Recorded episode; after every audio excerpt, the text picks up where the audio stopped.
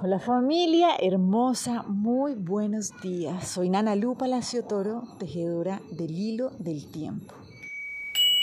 Y bueno, acordémonos qué es lo que estamos haciendo. Recuerden que cada uno de los días tiene una energía disponible. Cuando la traemos a la conciencia, lo que estamos haciendo es ir avanzando en nuestro camino de crecimiento, cada vez de una manera más gozosa, ¿cierto? Como avanzando paso a paso iluminando diferentes aspectos de nuestra vida para realmente co-crear eso que queremos disfrutar. Entonces, en esta trecena estamos caminando en esta comprensión de cómo avanzar con certeza, cómo se construye la certeza para poder disfrutar este juego de la vida. Entonces hoy el Nahual que nos guía es el Nahual 5 y nos viene a recordar cuál es nuestra verdadera fortaleza. ¿Sí? Lo que nos dice este Nahualito es, ok, recuerdo que para caminar con certeza necesito comprender que mi gran fortaleza es comprobar que no hay nada que no sea amable, ¿sí? Entonces, bueno, aquí podría venir una sorpresa, ¿no? Para nuestras creencias limitantes de decir, pero ¿cómo así?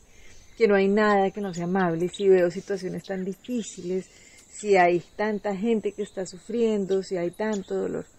Pero necesitamos comprender algo. Y es que algo no puede no ser amable porque siempre trae una oportunidad, una joya para enseñarnos algo. Cuando nosotros vivimos algo que no nos gusta muchas veces, lo que necesitamos entender es que estamos a puertas de desarrollar una fortaleza, ¿sí? una habilidad, tener un entendimiento que antes no habíamos podido tener y que hemos tenido que vernos frente a diferentes situaciones para tener ciertas comprensiones. Entonces, claro, aquí es cuando entendemos que no hay nada que no pueda ser amable. Y aquí es cuando hablamos de este término que se habla tanto pero se entiende poco y es el amor incondicional. El amor incondicional, ¿qué es lo que nos dice? Ok, todo lo que yo estoy viendo afuera es exactamente lo que está resonando internamente y yo lo estoy viendo afuera porque hay algo que necesito aprender. Entonces, si así es, ¿cómo no lo voy a amar incondicionalmente? Esto es distinto a resignarse, no es como que yo me resigno a vivir en una situación de malestar, en una situación de violencia, ¿no? Por ejemplo, no se trata de eso. Es diferente la resignación al amor, a la aceptación. Entonces yo lo acepto porque comprendo que ahí hay una joya muy grande que yo no había podido ver. ¿Listo? Entonces me hago cargo del aprendizaje y en ese momento esa situación se puede transformar. Entonces ahí es cuando una situación aparentemente espantosa se transforma en algo amable. Y esa es nuestra fortaleza. Esa es nuestra fortaleza para caminar con certeza en la vida. No hay nada que se nos presente en la vida para hacernos sufrir. Y esto es súper clave que lo tengamos claro porque nos saca de ese discurso de ay pobrecitos, ¿no? Las víctimas. Realmente ahí lo único que hacemos es estar más desempoderados necesitamos es sencillamente comprender que de verdad no hay nada que no sea amable en la vida. ¿Y cómo hago para poderlo comprender? Pues entender cuál es la joya que me está trayendo. Hace siete días abríamos una puerta que nos recordaba que la batalla termina cuando yo reconozco que es irreal. Esa es la fortaleza, saber que de verdad yo no tengo nada con que pelear. ¿sí? No hay ninguna batalla que librar sencillamente porque todo lo que yo estoy viviendo, lo que me está enseñando, es a mirarme a mí mismo, ¿sí? A mí misma.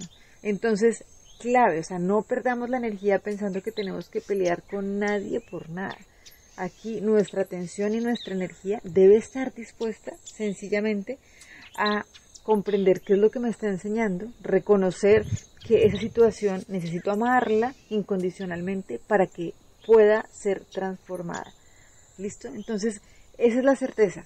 ¿Sí? La certeza no es que tan fuerte soy para ganar la batalla y ganarle a cuantos, sino realmente la fortaleza es saber que no hay ninguna batalla que librar, porque lo único que yo necesito hacer es amar incondicionalmente, aprender a leer, tomar el aprendizaje y poder transformar la realidad. ¿sí? Cuando yo no hago esto, sencillamente me estoy condenando. Cuando yo estoy creyendo que el otro me está haciendo algo, pues lo estoy condenando a él y por ende me estoy condenando a mí.